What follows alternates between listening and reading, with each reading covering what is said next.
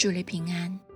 今天我们来读诗篇一百零二篇，从第一节至十四节。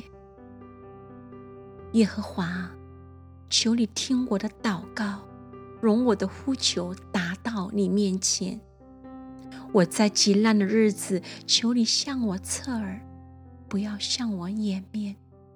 我呼求的日子，求你快快应允我，因为我的年日如烟云消灭，我的骨头如火把烧着，我的心被伤，如草枯干，甚至我忘记吃饭。我如同旷野的鹈鹕，我好像荒场的鸟。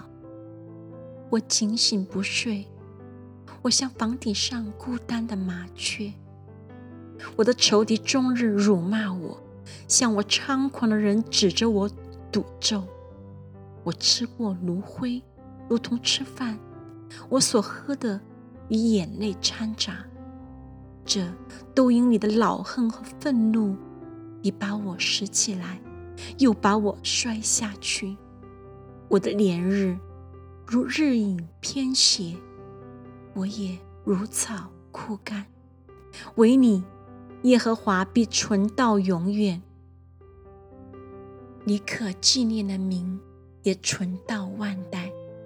你比起来连续西安，因现在是可怜他的时候，日期已经到了。你的仆人原来喜悦他的石头，可怜他的尘土。